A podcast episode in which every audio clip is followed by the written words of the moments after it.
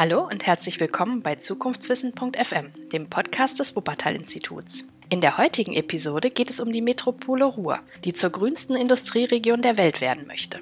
Wie und ob sie dies erreichen kann, besprechen unsere Gäste Dr. Frank Duda, Dr. Karin Arnold und Professor Dr. Manfred Fischedick. Viel Spaß!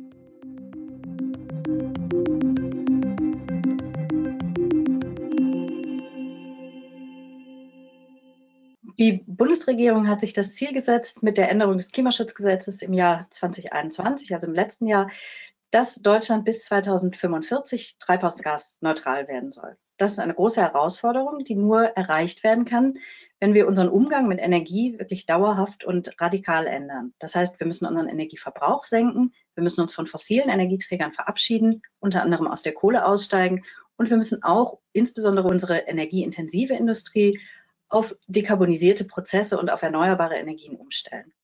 Das ist eine große Herausforderung, eine von vielen, mit denen sich Industrieregionen heute intensiv auseinandersetzen müssen und Lösungen dafür finden müssen. In der heutigen Podcast-Episode schauen wir uns an, am Beispiel des Ruhrgebiets, wie diese Transformationsherausforderungen praktisch umgesetzt werden können.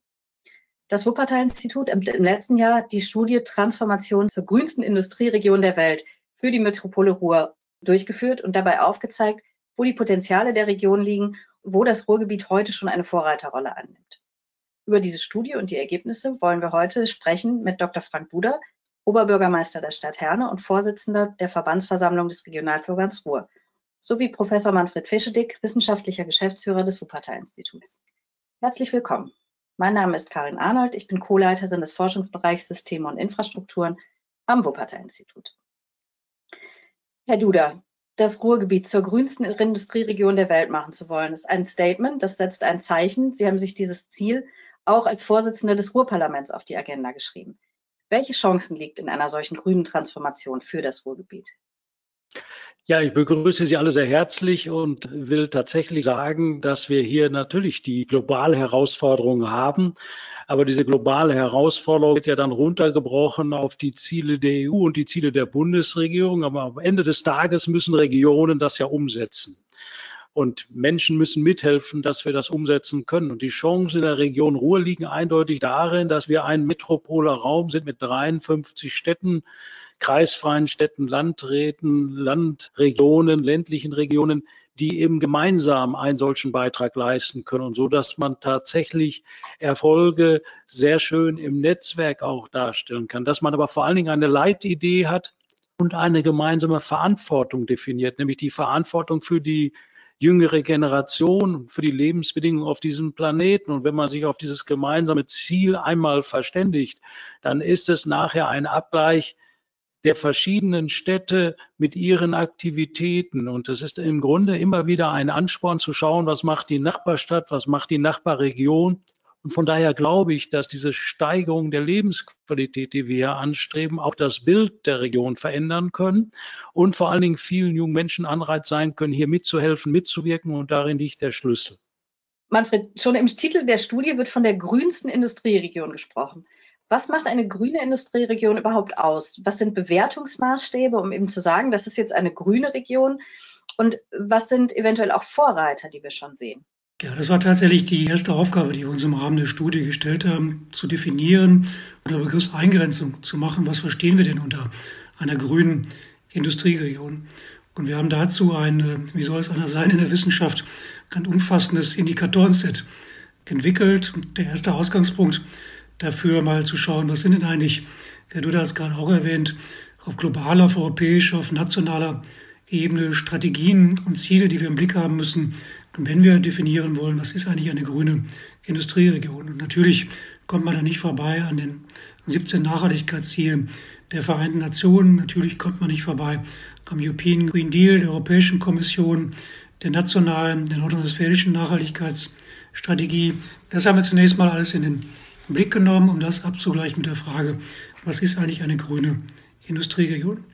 Zweiter Ausgangspunkt war dann die Frage, was sind eigentlich für Industrieregionen, speziell für das Ruhrgebiet, relevante Themenfelder? Und die dritte Ausgangsfrage, nicht ganz unwichtig natürlich dann zu beantworten, wo ist eigentlich eine hinreichende Datenverfügbarkeit auf kommunaler, fürs Ruhrgebiet natürlich auf regionaler Ebene verfügbar und wo es möglicherweise, wenn man einen Vergleich macht mit anderen Regionen, dann auch eine Datenverfügbarkeit gegeben auf der globalen Ebene. Und vor diesem Hintergrund haben wir dann sieben Handlungsfelder herauskristallisiert und die mit 35 Indikatoren belegt. Was sind so typische Handlungsfelder? Wir kommen nachher nochmal darauf zu sprechen.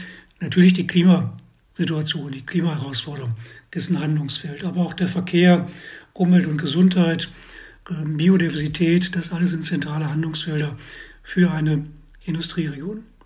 Zweite wesentliche Aufgabe, aber dann zu fragen, was ist denn eigentlich der Bewertungsmaßstab für Vorreiterpotenzial? Denn wir wollten ja schauen, wo ist das Ruhrgebiet heute schon in der Vorreiterposition und wo ist gegebenenfalls auch noch Luft nach oben, so würde ich es vielleicht mal bezeichnen. Und da haben wir uns vier Dinge im Wesentlichen angesehen in diesen sieben Handlungsfeldern. Wir haben uns angesehen, wie ist eigentlich die bisherige Entwicklung gewesen? Hatte schon eine gewisse Trendumkehr gegeben? Wie lange werden schon ambitionierte und wirksame Maßnahmen umgesetzt? Also was ist tatsächlich schon in der Umsetzung? Wir haben uns dann die Ist-Situation angesehen, haben geschaut, wo steht die Metropole Ruhr heute schon in Relation zu den Zielen, die sie sich gesetzt hat. Also ist man dabei, die Ziele auch zu erreichen. Wir haben uns dann die strukturellen Voraussetzungen angesehen in den jeweiligen Handlungsfeldern und geschaut, wie sind eigentlich die strukturellen Voraussetzungen gegeben, um sich als Vorreiterregion noch weiter in der Zukunft entwickeln zu können und haben insofern dann noch ein bisschen in die Zukunft geschaut und geguckt, was sind jetzt für Maßnahmen in der Planung, die jetzt demnächst umgesetzt werden sollen, die einfach zeigen, dass man an dieser Trendumkehr auch festhält. Und das führt dann am Ende des Tages zu der finalen Entscheidung, wo, in welchen Bereichen hat man dieses Vorreiterpotenzial als grüne Industrieregion und wo gibt es möglicherweise tatsächlich noch Luft nach oben und noch äh, Dinge, die man weiterentwickeln muss. Also erstmal Grundlagenarbeit, bevor man in die Details einsteigen kann. Dankeschön. Auf die Themenfelder kommen wir gleich noch äh, mal zu sprechen. Ähm, Herr Duda, aus Ihrer Sicht vielleicht nochmal, was macht aus Ihrer Sicht die Metropole Ruhr zu einer Region, die prädestiniert ist, auch eine Vorreiterrolle einzunehmen?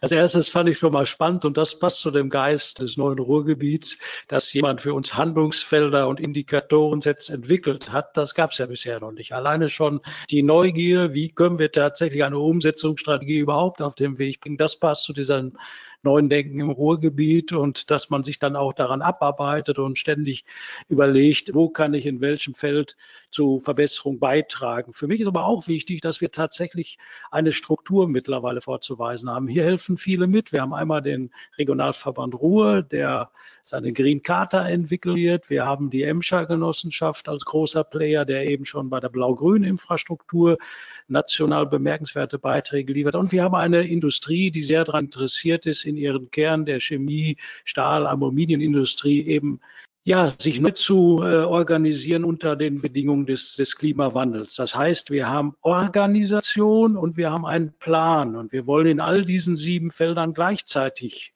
tätig werden. Auch das ist ganz, ganz wichtig.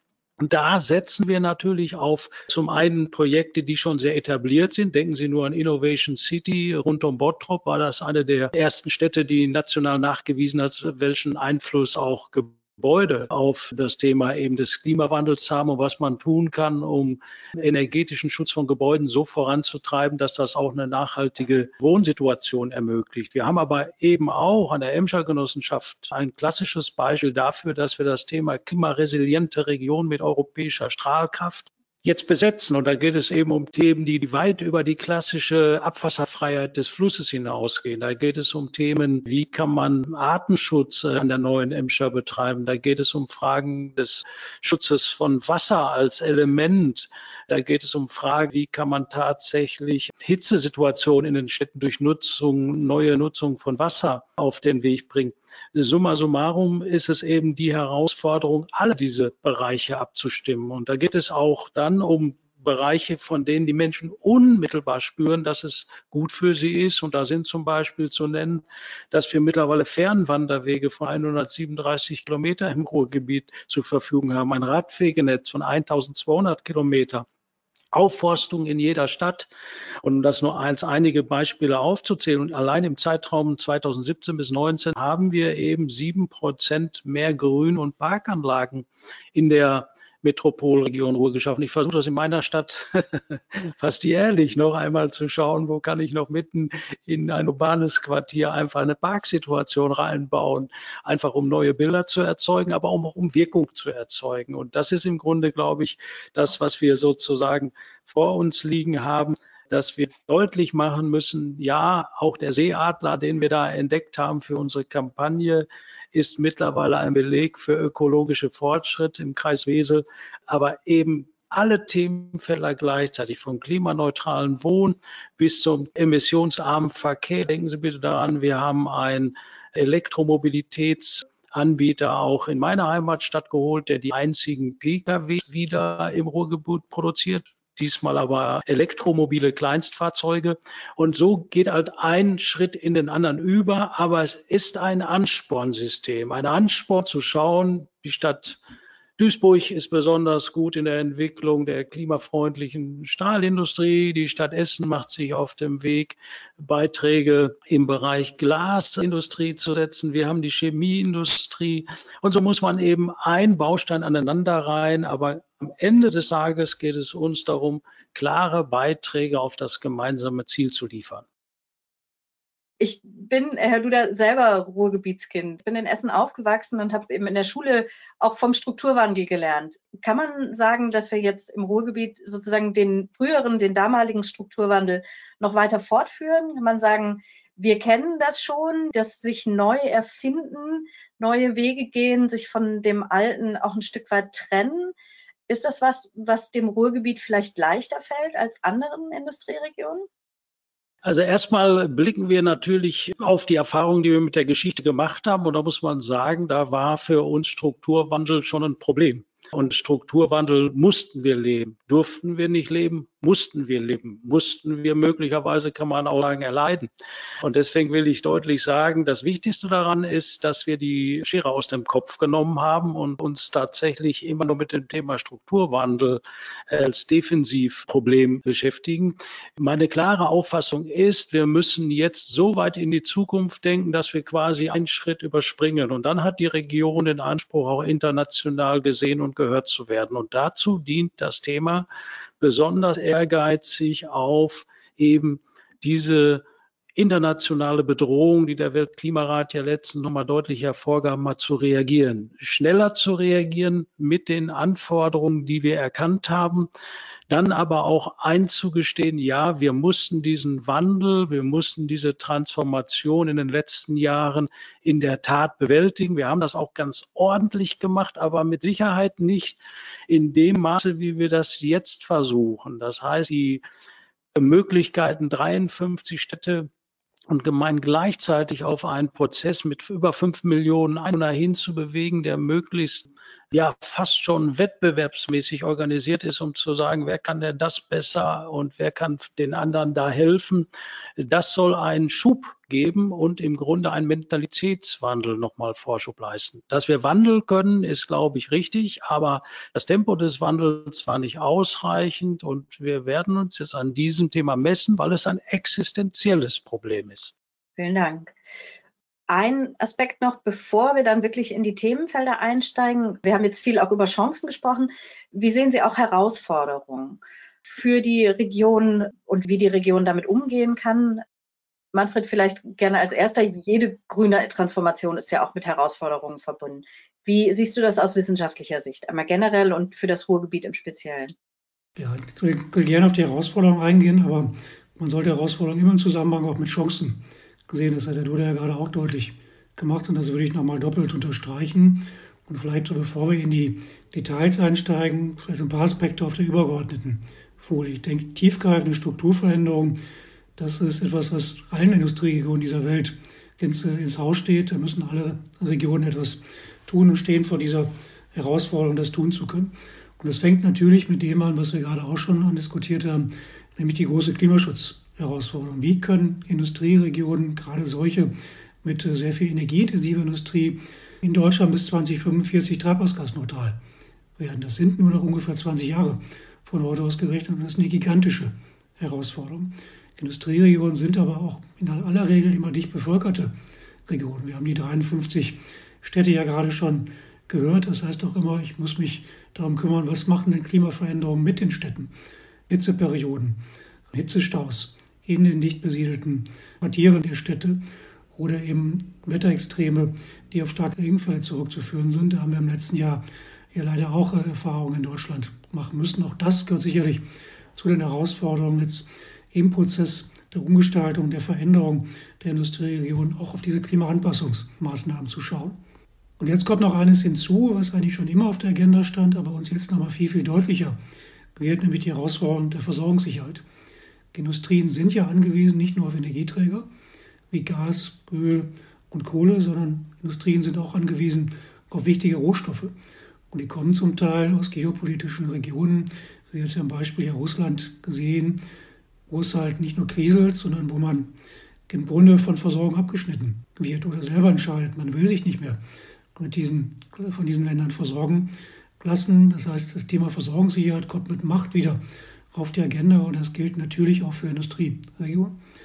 Und das betrifft jetzt nicht nur den einfachen Import, sondern es betrifft natürlich auch die Verletzlichkeit von Logistik, von Wertschöpfungsketten. Auch da spielt der Klimawandel wieder eine Rolle. Wir kriegen ja viele der Rohstoffe über den Schiffsverkehr.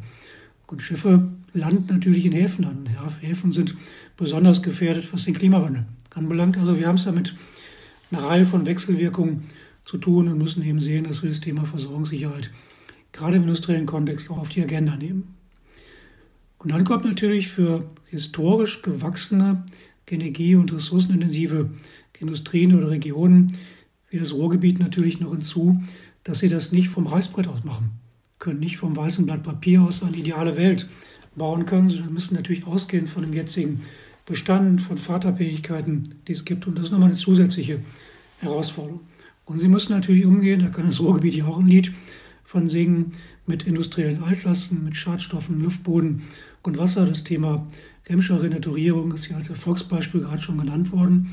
Aber das ist ja nicht von alleine gekommen, sondern es ist ja über mehrere Dekaden massive Anstrengungen, die das gebraucht hat. Und das ist eben zurückzuführen auf gewachsene Strukturen und auf Zeiten, wo man sich eben mal nicht so besonders gut um die Ökologie gekümmert hat. Aber trotz alledem will ich dann zumindest ganz kurz auch nochmal die Chancen aus meiner Sicht beleuchten. Die Chance besteht, glaube ich, darin, wenn man diesen Strukturwandel proaktiv aufgreift, wie es Herr Duda ja gerade auch gesagt hat, ähm, dass man nicht nur einen relevanten Beitrag für Umwelt- und Klimaschutz leisten kann, sondern natürlich auch die Wirtschaftskraft der Region stärken kann, natürlich einen Beitrag zur Steigerung der Lebensqualität der Menschen leisten kann, auch internationale Vorbildfunktionen leisten kann, aber sich eben auch, und das ist, glaube ich, heute ganz wichtig, unabhängiger und weniger verletzlich machen kann von Dingen, die passieren, von denen man gar nicht damit gerechnet hat, dass sie passieren. Also das Stichwort resiliente, wenig vulnerable Strukturen, das ist, glaube ich, auch etwas, was es sich lohnt, in diesem Transformationsprozess in den Blick zu nehmen. Also in Herausforderungen mangelt es nicht, aber da stecken eben auch eine Menge von Chancen drin, gerade in den Regionen, die vielleicht einen Ticken schneller sind als andere. Danke. Herr Duda, aus Ihrer Sicht vielleicht noch einmal bei dem Thema Herausforderungen zu bleiben, bevor wir dann wirklich auf die Themenfelder schauen.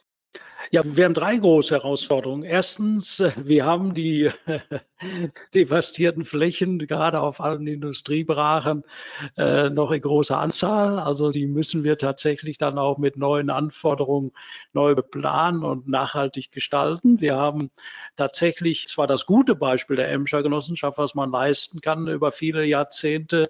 Es mahnt uns aber auch auf die Strukturen zu achten. Das ist ganz, ganz wichtig. Also das Ruhrgebiet muss endlich die PS auf die Straße bringen, würde ich mal locker formulieren und klar sagen, wer macht was was in welchem Bereich. Und das ist eben eine gar nicht so einfache Abgrenzung. Ich mache das mal am Thema Wasserstoff deutlich. Ja, das Thema Wasserstoff wird eine große Rolle im Ruhrgebiet spielen. Aber es ist ganz, ganz wichtig, dass wir uns erstmal auf eine Koordinierung verständigen. Wer beschäftigt sich an welcher Stelle mit den Planungen? Wer beschäftigt sich an welcher Stelle tatsächlich mit den äh, Möglichkeiten der einzelnen Industriezweige, etc., etc. Das heißt, es geht tatsächlich am Anfang auch darum, Strukturen herbeizuführen und Verständigung über Strukturen herbeizuführen. Emscher Genossenschaft war auch nicht immer äh, diese spitzenleistungsfähige Organisation, als die sich im Moment darstellt, sondern hat von den Prozessen gelernt. Und deswegen ist wichtig, dass wir zunächst mal den industriellen Kern haben, die industrienahen Start-ups, die grüne Infrastruktur, die starke Forschungslandschaft, vor allen Dingen viele Studierende, die da mithelfen können. Klar, die Erfahrung, aber das muss auch sehr gut koordiniert werden, damit das funktioniert. Und last but not least, wir brauchen Geld. Das ist auch ein Problem, das man eindeutig immer benennen muss. Äh, viele Transformationsprozesse müssen auch durch Förderstrukturen bei EU, Bund und Land tatsächlich begleitet werden. Und ich kann Ihnen sagen, die Oberbürgermeister und Landräte sind schon in glaube ich, gut zwei Wochen bei führenden Bundesministern vorstellig. Meiner Wenigkeit obliegt mit meinem Mülheimer Kollegen Herrn Habeck zu überzeugen, noch mehr Geld für die Transformation der grünsten Industrieregion dann auch dem Ruhrgebiet zur Verfügung zu stellen. Das sind aber nur simple Prozesse. Wir werden auch zur EU reisen, wir werden mit der neuen Landesregierung in Kontakt gehen. Das muss im Grunde genommen alles Hand in Hand gehen. Aber man muss vorbereitet sein. Man muss tatsächlich sagen, wofür wollen wir Mittel einwerben und was wollen wir mit den Mitteln erreichen. Und das ist im Grunde dann auch unsere Aufgabe, aus der Vielstimmigkeit des Chores des Ruhrgebiets eine starke Metropolstimme zu formen. Und darum werden wir auch noch ringen müssen. Aber ganz ehrlich, ich war noch nie so optimistisch. Elf Oberbürgermeister, vier Landräte gehen mit einem gemeinsamen Ziel schon mal zur Bundesregierung, zur EU. Und das wird mit Sicherheit auch helfen. Das klingt doch schon mal sehr gut und nach viel, viel Tatkraft, wenn ich auch mit dem PS-Bild nicht so ganz mitgehen kann, ist aber trotzdem das haben Sie schön dargestellt, dass im, im, Ruhrgebiet viel, viel Power auch ist, um einzelne Dinge anzugehen und miteinander zu verknüpfen. Insofern ist jetzt auch der Zeitpunkt, um wirklich auf die sieben Themenfelder, die Handlungsfelder, die in der Studie herausgearbeitet worden sind, mal einzugehen sieben Handlungsfelder, 35 Indikatoren. Das ist vielleicht ein bisschen viel, um das jetzt alles zu bearbeiten, aber fangen wir doch mit den sieben Themenfeldern mal an. Welche sind das denn und welche davon sind vielleicht am wichtigsten? Obwohl ich die Frage schon eigentlich gar nicht stellen mag, weil ja schon verschiedene Male gesagt worden ist, dass es gerade auf die Verlinkung, die Vernetzung und auch die Wechselwirkungen ankommt. Manfred, möchtest du beginnen? Ja, das wäre dann auch äh, mein Einstieg gewesen zu sagen, im Grunde sind es alle sieben Themenfelder, die man beackern muss und zwar auch intensiv beackern muss und man gerade in der komplexen Herausforderung Industrie, Transformation von Industrieregionen jetzt nicht wirklich einzelne Prioritäten setzen kann, sondern das Ziel muss sein, eben in allen Bereichen gleichzeitig zu agieren, die Synergieeffekte herauszuheben und zu schauen, wie man dann in diesem mehrdimensionalen, komplexen Umfeld dann auch zu einer Transformation kommen kann. Was sind diese sieben? Das Klimathema haben wir schon angesprochen. Dafür steht natürlich synonym der Indikator Treibhausgasemissionen. Wir haben natürlich die Energieversorgung. Dafür steht mit Blick auf den Transformationsprozess natürlich der Anteil erneuerbarer Energien. Wir haben den Verkehrsbereich, der ja auch schon anklagen mit der Frage, wie sieht denn zum Beispiel der Modal Split aus im Ruhrgebiet. Wir haben den industriellen Sektor, wo wir uns zum Beispiel eben auch angeguckt haben, wie sieht es denn mit der Anzahl der Beschäftigten in der Umweltwirtschaft im Ruhrgebiet aus. Wir haben Umwelt und Gesundheit als zentrales Themenfeld. Da geht es auch um Schadstoffbelastung der Luft, auch etwas, was das Ruhrgebiet ja kennt. Äh, dann haben wir als sechstes Themenfeld Biodiversität und Landökosysteme. Da geht es natürlich sehr stark um die Frage des Zustandes der Fließgewässer. Und last but not least haben wir auf Städte und Siedlungen geguckt. Das hat zu tun mit der Frage, wie viele grüne Erholungsflächen gibt es, wie ist es um die Biodiversität bestellt. Und wir haben in all diese sieben Themenfelder reingeschaut und ich will sie jetzt nicht alle nennen, sondern will vielleicht mal jeweils in einem Beispiel darstellen, wo wir vielleicht Bereiche sehen, wo es noch Luft nach oben gibt, so will ich es mal nennen, bei dem Vorreiterpotenzial, wo das zweite Bereich, wo das Ruhrgebiet schon sehr gut dasteht und dritten Bereich will ich kurz nennen an einem Beispiel, wo man wirklich sagen kann, das ist extremes Vorreiterpotenzial, was es im Ruhrgebiet gibt. Und jetzt wird es alle Zuhörerinnen nicht wundern, dass da, wo noch viel Luft nach oben ist, das ist natürlich der Verkehrsbereich. Im Ruhrgebiet eigentlich wir strukturell gute Ausgangsbedingungen durch eine sehr polyzentrale Struktur mit oft kurzen Wegen im Ruhrgebiet. Trotzdem ist der Wegeanteil, der im individuellen motorisierten Verkehr umgesetzt wird, eben noch sehr, sehr hoch. Aber, und jetzt kommt das große Aber, heißt, wenn man an diesem Indikator sagen muss, das ist jetzt vielleicht noch nicht das Nonplusultra, gibt es eben sehr vielversprechende Ansätze, die gerade umgesetzt werden. Im Ruhrgebiet, das ist ein regionales Mobilitätskonzept, das ist ein Radschnellweg Ruhr auch Pläne zur weiteren Ausweitung dieses Radschnellweges.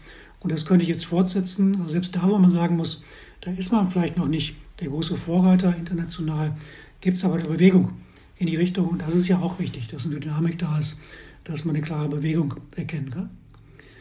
Zweiter Bereich, wo wir das Ruhrgebiet in so eine mittlere Kategorie eingeordnet haben, ist tatsächlich der Klimaschutz.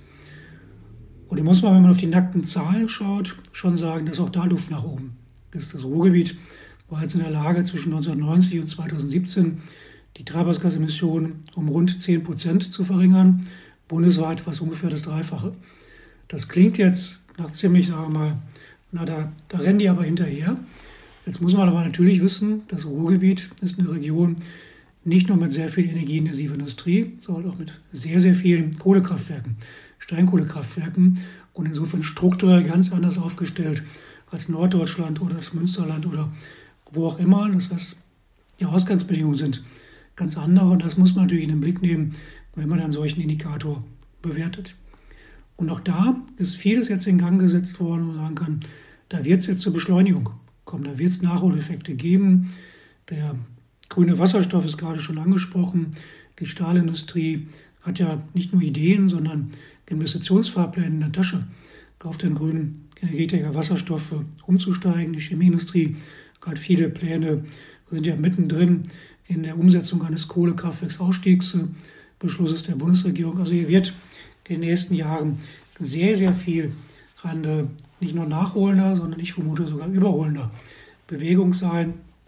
Und insofern kann man da, glaube ich, auch gut und positiv in die Zukunft schauen. Trotzdem alledem muss das natürlich alles umgesetzt werden. Das ist ja kein Selbstgänger. Und dritter, letzter Bereich, äh, der für mich beispielhaft dafür steht, man sagen kann, also da hat in jedem Fall das Ruhrgebiet ein extremes Vorreiterpotenzial im Verhältnis zur, zur globalen Ebene. Und das ist tatsächlich das engere Themenfeld Industrie und hier ist der Bereich der Umweltwirtschaft.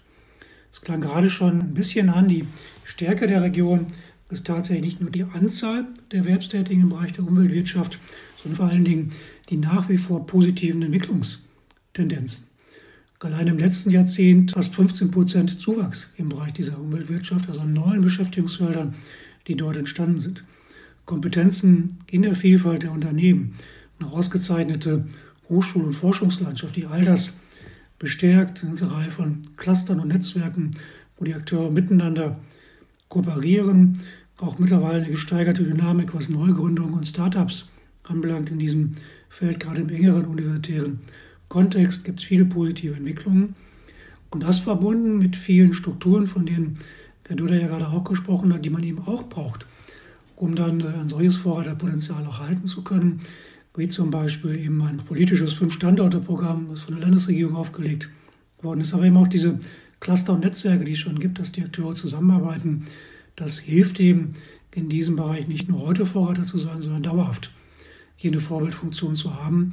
Und insofern haben wir die unterschiedlichen Bereiche, wo man sagen kann, glasklare Vorreiter und andere Bereiche, wo man vielleicht noch nicht ganz vorne dabei ist, aber sich auf den Weg gemacht hat, vorne dabei zu sein. Und das macht die Region eben auch so spannend und führt eben zu dem großen Potenzial, auch eine Multiplikatorrolle für andere Industrieregionen der Welt dann noch einnehmen zu können.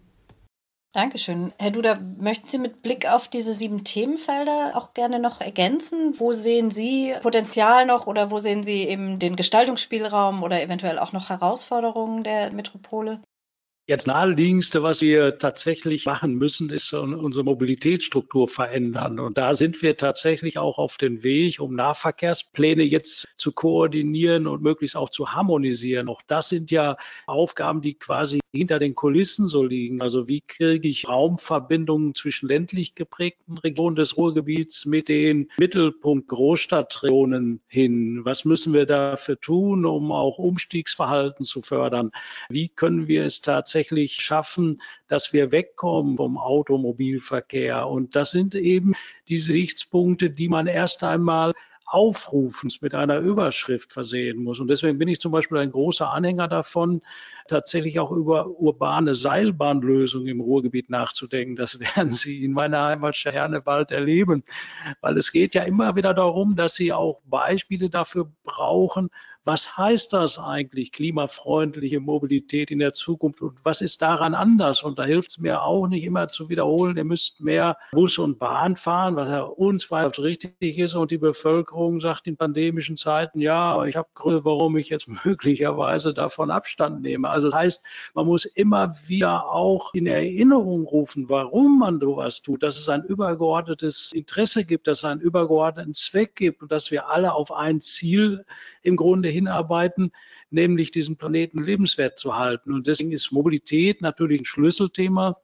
Und dieses Thema Mobilität versuchen wir ja eben durch Ausweitung eben des Radverkehrs, durch immer stärkere Einflussnahmen auf eben auch die Schnellbusverbindungen zwischen entfernter gelegenen Regionen eben dann noch stärker in den Fokus zu kriegen. Also Mobilität ist schon eins der Themen, an dem die Region sehr schnell noch Verbesserungsbedarf aufzeigen kann. Das zweite Thema, um das quasi in die Abgrenzung zu bringen, ist aber das Thema Wasser. Da finde ich, sind wir richtig gut unterwegs, weil Wasser ist ja bislang ein Thema in Gesamtdeutschland, wo wir uns alle nur überlegt haben, wie kriegen wir das Wasser schnell noch unter die Erde. Das war ja der Wettstreit, sage ich einmal, nach jedem Ereignis haben wir alles dafür getan, Wasser aus dem öffentlichen Raum zu verbannen. Und das ist ja eben auch eins der zentralen Thema Wasserschutz, Ressourcenschutz, weltweiter Ressourcenschutz. Und wir müssen mit dem Thema Wasser ganz anders umgehen und nicht nur eben, um im, im Segment Klima sozusagen für eine bessere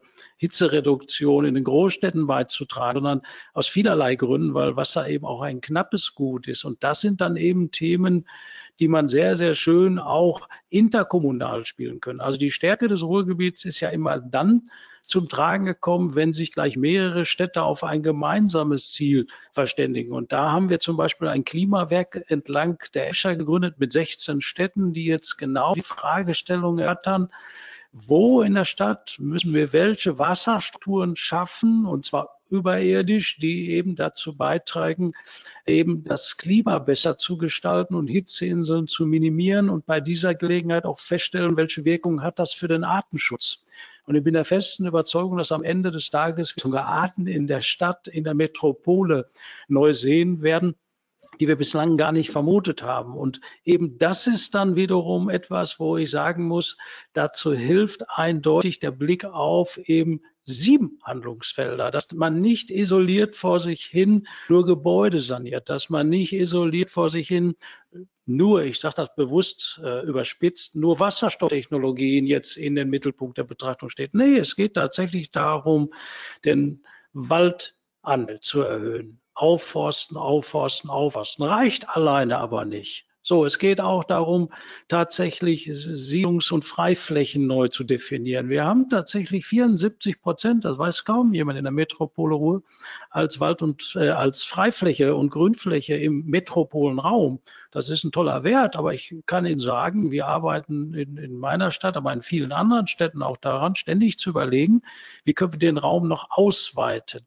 Und so muss es eben auch sein, dass man auch sagt, äh, es geht auch um Luftreinhaltung. Ja, es geht auch um Lärmminderung. Und deswegen äh, sehen Sie mir meinen alten Vergleich nach. Äh, ich weiß auch, dass das eigentlich aus der alten Welt ist, mehr PS auf die Straße zu bringen. Es kann ja in die neue Welt transformiert werden mit den Hinweisen, wendet euch mehr Antrieben zu, die eben emissionsärmer sind. Wendet euch äh, E-mobilen Fahrzeugen zu, wendet euch wasserstoffgetriebenen Fahrzeugen im Nutzfahrzeugbereich zu. Also Sie sehen, die ganze Palette ist entscheidend. Und wenn ich morgens in mein Rathaus gehe, frage ich meistens in die Runde, auf welchem Feld haben wir irgendetwas erreicht? Und dann höre ich auf einmal, ja, unsere Müllentsorgung äh, läuft demnächst über die ersten Wasserstofffahrzeuge. Dann ist das auch ein Punkt. Am nächsten Tag höre ich, wir machen jetzt emissionsarme City-Logistik und haben uns dann eine völlig neue Struktur überlegt, zahlt auch auf das Ziel ein. Und so muss es eigentlich sein. Und bei der nächsten Besprechung legen wir alles übereinander, Oberbürgermeister, Landräte, Bürgermeister, die Regionaldirektorin und dann sagen wir, okay, wo sind wir nicht so gut? Und das hat Herr Professor Fischedick ja auch zu Recht gesagt. Das ist hier keine Nabelschau, sondern ein Ansporn. Und wo sind wir auf dem Weg? Und was machen wir schon recht ordentlich? Aber der Ansporn ist für uns tatsächlich auf dem Feld, wo wir nicht so gut sind, besser zu werden. Und da gibt es Handlungsstränge und Handlungsnotwendigkeiten auf dem Feld der Mobilität, Aber auch da, wie gesagt, der Weg ist jetzt eigentlich eingeleitet. Und jetzt müssen natürlich die Umsetzung folgen, damit das dann auch messbar und sichtbar wird. Ich will vielleicht an einer Stelle ganz kurz einhaken, will ich. Da, weil, man da ganz schön die Wechselwirkung zwischen den unterschiedlichen Feldern noch zeigen kann. Oder Sie hatten ja die grünen Erholungsflächen angesprochen, die wirklich beispielhaft fürs Ruhrgebiet äh, sind. Und deswegen hatten wir da ja auch gesagt, in dem Bereich gibt es ohne Wenn und Aber eben auch eine klare Vorreiterrolle des Ruhrgebiets im Vergleich zu, zu anderen Industrieräumen, aber auch im Vergleich zu vielen anderen städtischen Räumen in, in Deutschland und international. Und äh, das Ruhrgebiet fängt ja nicht erst seit, ist nicht erst seit zehn Jahren dabei, Grünflächen zu schaffen, sondern eigentlich schon seit 100 Jahren ist man dabei, eben Freiräume zu sichern, regionale Grünzüge zu schaffen. Und das macht eben die Vorreiterrolle auch aus, dass es jetzt keine neue Erfindung ist und dass man aber auch weitergemacht hat. Sie haben es ja gerade auch an, angedeutet, neue grüne Erholungsflächen schafft, äh, dass man auch über weitere äh, stadtübergreifende Maßnahmen nachdenkt, wie den Emscher Landschaftspark, äh, Revierparks und, und, und. Verbindung zwischen Industriekultur und Natur. Sie hatten die Arten angesprochen, die man im Ruhrgebiet heute zum Teil schon sieht, in der Zukunft hoffentlich noch häufiger sieht. Und das hat ja dann auch wieder Vorteile fürs Mikroklima. Je mehr Grün Sie sozusagen in der Stadt haben, desto besser eben auch das Mikroklima, gerade in Zeiten, wo wir es mit Hitzewellen zu tun haben. Das macht aber dann auch natürlich den Radverkehr, das Umsteigen vom Auto attraktiver. Wenn ich, äh, Rad, äh, wenn ich äh, Radwege habe, die eben nicht über Hauptverkehrsstraßen Straßen, äh, gehen, sondern die entlang von, von grünen Erholungsflächen sich schlängeln. Also insofern gibt es viele, viele Wechselwirkungen und das spricht nochmal dafür, dass man eben alle sieben Handlungsfelder gemeinsam in den Blick nimmt und wirklich auch versucht, auf die Synergieeffekte zu schauen und äh, sich dann gemeinsam diesem Transformationsprozess zu nähern. Ja, jetzt mag ich eigentlich schon fast nicht mehr sagen, dass ich äh, zum Thema Mobilität auch nochmal äh, eingehakt hätte, insbesondere im öffentlichen Nahverkehr erlebte man ja zumindest äh, bis vor einigen Jahren im Ruhrgebiet aber durchaus, dass die Anschlüsse zwischen der einen Stadt und der anderen Stadt nicht unbedingt so gegeben waren. Das, äh, ich glaube, jeder, der, der äh, sich im Ruhrgebiet im ÖPNV bewegt, hat die eine oder andere Anekdote zu erzählen, wo eben die Buslinie dann endet und man zu Fuß sozusagen die Stadtgrenze überqueren muss. Das ist sicherlich auch ein Feld, das man nochmal verstärkt, also wo man Lücken relativ einfach schließen könnte durch eben mehr interkommunale Zusammenarbeit. Zusammenarbeit. Haben wir da schon tatsächlich deutliche Fortschritte erlebt und sehen Sie da noch weiteres Potenzial oder wie würden Sie das bewerten? Ja, ja, wir sind also tatsächlich jetzt schon ganz konkret in einer Stoffsammlung. Ähm, das ist ja immer so, dass man ein äh, Problem leicht benennen kann. Und dann sind wir natürlich hier an einem klassischen Thema äh, Finanzierung. Das heißt, wir sind mit der Landesverkehrsministerin in einem sehr guten Dialog darüber, wie man zunächst eine Liste von Lücken äh, tatsächlich mit Hilfe von äh, auch Landesförderung schließen kann, die dann sehr schnell äh, auch dazu beitragen können, eben das Image auch in der Mobilität zu verbessern. Das heißt, wir haben jetzt eine gemeinsame Anstrengung unternommen, in allen Städten gefragt, welche äh, Verbindungslinien seht ihr als vordringlich auf? Die haben wir zusammengefasst, haben der Verkehrsministerin auch angekündigt nach einer ersten äh, Dialogphase, dass wir die jetzt auch dem Ministerium zukommen lassen und dann eben auch mit der Bitte um Unterstützung. Das heißt, ich kann sehr schnell Takte auch, sage ich mal, verstetigen, äh, Takte dann in dem Fall im Reduzieren bei den Wartezeiten. Ich kann sehr gute Schnellbuslinien jetzt einführen, das werden wir in Bälde erleben. Und so wird man sehr schnell sehen, was da wirklich noch machbar ist und welche Potenziale da noch gehoben werden können.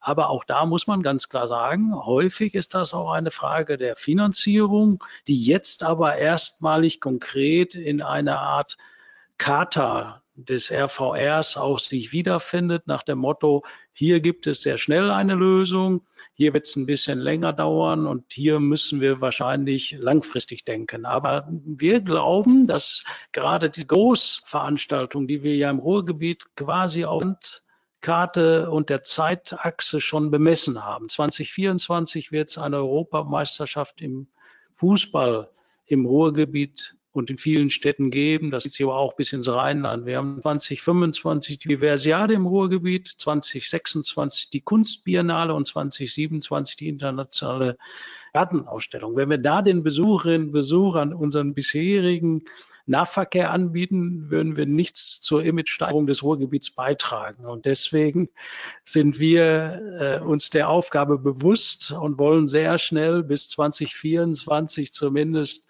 sichtbare Fortschritte erzielen.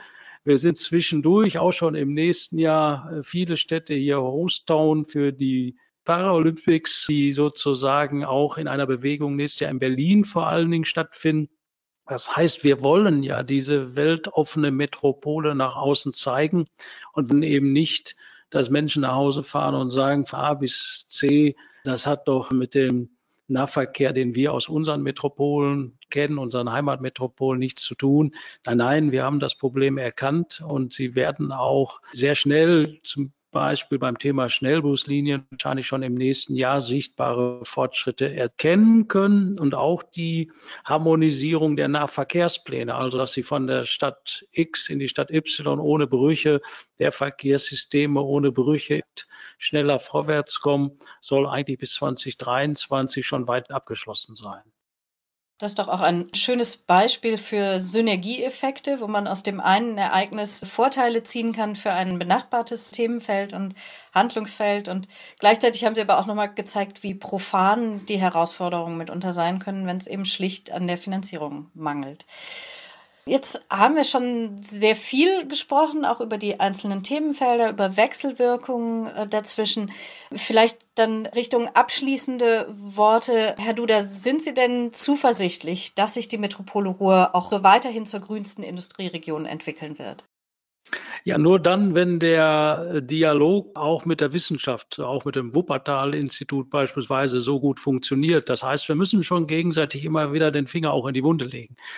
Wir müssen vor allen Dingen neue Industriequartiere unter dem Gesichtspunkt der Nachhaltigkeit denken. Wir brauchen aber auch Nachhaltigkeitsdenkfabriken. Auch darauf liegt außerordentlichen Wert in der Region. Wir müssen sehen, dass wir das Thema auch noch verbreitern. Und zwar immer wieder gemessen auch an einzelnen Themenfeldern. Also ich mir sehr gut vorstellen, dass wir nachhaltige Skiindustrie zum Beispiel nochmal ganz anders wissenschaftlich unterlegen und dann auch in Transformationsphasen kommen. Wir müssen die Digitalisierung absolut darauf ausrichten, dass sie eben den Themenfeldern Klima, Ressourcenschutz und Revitalisierung von neuen Industrieflächen dient. Ja, wir müssen tatsächlich auch bei Wasserstofftechnologien darauf achten, dass wir die gesamte Wertschöpfungskette eben Blick haben. Also nicht nur die Erzeugungsfrage, die werden sich wahrscheinlich, also sie werden Windräder nicht in jeder Ecke im Ruhrgebiet haben können. Das ist, ergibt sich schon alleine daraus. Ich suche in, in, an vielen gediedelten Ecken im Ruhrgebiet Stellen für Windräder, die da keinen Raum finden werden. Das heißt, sie müssen im Grunde immer wieder überlegen, wie können wir unsere Möglichkeiten, die wir haben, in den in Rahmenbedingungen, die wir haben, immer wieder in Frage stellen und immer wieder sagen, das ist im Grunde nicht ausreichend. Man muss ehrlich so sagen, sondern man muss angetrieben werden. Dann haben Sie die spannende Aufgabe. Dann wissen Sie, hier läuft so und so nicht alles glatt. Deswegen brauchen Sie auch äh, Antrieb und Begleitung von außen. Sie haben aber ein klares Potenzial hier. 350.000 Menschen an Hochschulen und habe ich nicht nur die Studenten gezählt, sondern auch eben den Wissenschaftsbetrieb. Und sie haben äh, die Lust auf Neues und die Lust, sich sozusagen in einem Weltmaßstab mal zu zeigen und zu messen. Und alles das zusammen, das stimmt mich optimistisch. Aber Sie haben gesehen, wir haben auch noch viel zu tun. Vielen Dank. Den Ball in Richtung wissenschaftliche Begleitung nehmen wir gerne auf. Nicht wahr, Manfred? Na klar, nehmen wir den Ball auf und will vielleicht mal zur Rolle der Wissenschaft sagen. Natürlich ist die Rolle der unabhängigen Wissenschaft, den Finger in die Wunde zu legen. Das haben wir mit der Studie ja auch gemacht. Und wie gesagt, in den und den Stellen gibt es, äh, wie ich es gerade ausgedrückt habe, Luft nach oben. Aber Rolle der Wissenschaft, der verantwortungsvollen Wissenschaft ist natürlich auch mitzuhelfen, Lösungsoptionen zu entwickeln, Ideen äh, zu generieren, Impulse zu setzen und dann mit den Entscheidungsträgern zu gucken, ob und wie man sie umsetzen kann und natürlich diesen Umsetzungsprozess dann auch zu begleiten, daran zu lernen und das Gelernte dann wieder in Richtung Transfer zu bringen. Insofern gibt es, äh, glaube ich, eine Vielschichtigkeit der Kooperation zwischen den Entscheidungsträgern Politik, Wirtschaft und Gesellschaft auf der einen Seite und der Wissenschaft auf der anderen Seite. Ich will aber zu der Frage, warum ist Optimismus im, gerade im Ruhrgebiet eigentlich durchaus äh, am richtigen Platz angesiedelt, auch noch einen Satz sagen. Wir haben in der Studie ganz zum Schluss, glaube ich, im Schlusskapitel, habe es mir nicht mehr genau im Kopf, so eine Abbildung von fünf zentralen Punkten aufgenommen, die aus meiner Sicht sehr deutlich macht, warum gerade das Ruhrgebiet eine große Chance hat, diesen Transformationsprozess nicht nur stemmen zu können, sondern idealerweise eben auch schneller als andere Regionen stemmen zu können. Das eine hat was mit der Vergangenheit zu tun, nämlich Weitblick. Weitblick ist, glaube ich, schon immer etwas gewesen, was das Ruhrgebiet ausgezeichnet hat, also Visionen. Damit kennt sich das Ruhrgebiet aus. Das geht ja bis in die 60er Jahre zurück äh, mit dem berühmten Spruch von Willy Brandt, äh, blauer Himmel über der Ruhr. Wenn man heute durchs Ruhrgebiet fährt, hat man das. Gerade wahrscheinlich heute bei dem guten Wetter. Das war in den 60er Jahren weit, weit weg von alltäglicher Praxis. Zweites Stichwort, das wir genannt haben, das haben wir heute schon andiskutiert, Eigentlich seit den frühen 50er Jahren muss sich das Ruhrgebiet ständig neu erfinden, mit dem Wegbrechen der Stahlindustrie, der Montanindustrie, mit dem Abbau von Hunderttausenden von Arbeitsplätzen. Da war ja auch ein enormer wirtschaftlicher Druck dahinter, sich neu zu erfinden. Und das haben die Städte im Ruhrgebiet ja auch gemacht. Die äh, Emscher Renaturierung ist schon angesprochen worden. Da ist also mit der Transformationserfahrung auch noch ein anderes Stichwort verbunden, nämlich Durchhaltevermögen. Man muss das ja erstmal schaffen, über mehrere Dekaden am gleichen Thema dran zu bleiben, dafür Finanzierung hinzubekommen, dafür die, die Umsetzungskraft auch hinzubekommen. Und gerade in Bereichen, wo man vielleicht nicht so schnell Erfolge sehen kann, dann trotzdem dran zu bleiben. Ich glaube, das zeichnet auch das Ruhrgebiet aus. Dritter Punkt ist etwas, was wir Anpackmentalität genannt haben. Wirklich der Wille, wenn eine Herausforderung erkannt ist, wirklich anzupacken. Also ein bisschen diese Malocha-Qualität, ohne das jetzt negativ konnotieren zu wollen, sondern ganz im Gegenteil, eher das positiv zu konnotieren, zu sagen, da gibt es Leute und verdammt viele Leute im Ruhrgebiet, die eben auch, wenn sie Veränderungsbedarf erkannt haben, dann in der Lage und willens sind, mit anzupacken. Und das ist, glaube ich, auch eine Eigenschaft, die einen hohen Wert hat. Ja, und dann last but not least, glaube ich, ist Ruhrgebiet auch immer eine Region, wo es eine Offenheit für Neues gibt und wo es auch einen Zusammenhalt gibt, vor allem auch einen Zusammenhalt über kulturelle Grenzen hinweg. Das zeichnet auch das Ruhrgebiet seit vielen, vielen Jahrzehnten aus, bei all den Problemen, die im Detail damit verbunden sind. Aber ich glaube, das Ruhrgebiet hat gelernt, mit dieser Multikulturalität umzugehen und zwar positiv umzugehen. Und das sind, glaube ich, in Summe gute Ausgangsvoraussetzungen, um äh, diesen Transformationsprozess auch stemmen zu können. Und das macht mich, ich bin ohnehin als wissenschaftlicher Berufsoptimist, äh, dann äh, auch optimistisch fürs, fürs Ruhrgebiet, diese Herausforderung anzugehen. Aber nochmal, das alles ist kein Selbstgänger. Das wird auch das Ruhrgebiet, das werden die Städte nicht alles aus eigener Kraft schaffen können, sondern wir sprechen ja auch immer vom sogenannten politischen Mehrebenensystem. Das heißt, die Akteure vor Ort müssen agieren, müssen natürlich auch Lösungsoptionen entwickeln, aber sie brauchen auch die Unterstützung der nationalen, europäischen Ebene und dann kann im Grunde daraus ein erfolgreicher Transformationsprozess werden. Insofern sind viele gefordert und andersrum braucht man natürlich die Überzeugungskraft, dass diejenigen, die im Ruhrgebiet wohnen, diesen Transformationsprozess auch mitmachen. Aber auf der Basis der fünf Eigenschaften, die ich gerade versucht habe, mal zu skizzieren, bin ich da guter Dinge, dass das gelingen wird. Ja, vielen Dank auch für die optimistischen äh, Worte nochmal äh, zum Ende, Herr Dr. Duda. Sie haben vorhin gesagt, das hat mir sehr gut gefallen. Sie haben die Transformationsherausforderung beschrieben als die spannende Aufgabe und so ein bisschen in meinen Worten sozusagen auch die Lust, dann den Erfolg zu zeigen, den man hat. Das ist ein sehr schönes Narrativ und ich würde mir wünschen, dass wir das auch in andere Regionen mitnehmen, um dann eben diese Transformation auch wirklich ja, mit Spaß an der Aufgabe und mit dem Lust am Erfolg auch anzugehen. Das ist ein ganz anderes Framing, als man das sonst oft hat. Und das stimmt dann tatsächlich sehr, sehr zuversichtlich auch für die Aufgaben, die vor uns liegen. Wir haben gesprochen über die Transformation der Metropole Ruhr, in der des Ruhrgebiets äh, zur grünsten Energieregion der Welt möglicherweise äh, und den Aufgaben, die damit verbunden sind, die sich in vielen Themenfeldern niederspiegeln, die aber alle miteinander zu verlinken und zu vernetzen sind, die alle miteinander wechselwirken Und wenn man in jedem Bereich sozusagen äh, weiterarbeitet und seine Fortschritte erzielt, die insgesamt auch dazu beitragen, die Lebensqualität nicht nur global, sondern auch ganz konkret vor Ort, auch für die Bewohner in der Metropole Ruhr zu steigern. Und das ist ein sehr schönes Bild, was hier gezeichnet worden ist. Damit würde ich mich bei Ihnen bedanken, Herr Dr. Duda, Manfred Fischedick, ähm, für dieses Gespräch und wünsche Ihnen noch einen schönen Tag. Sehr gerne und herzlichen Dank fürs Durchführen. Vielen Dank. Wir haben noch viel vor. Kommt zu und schauen sich das an. das machen wir. Immer wieder gern.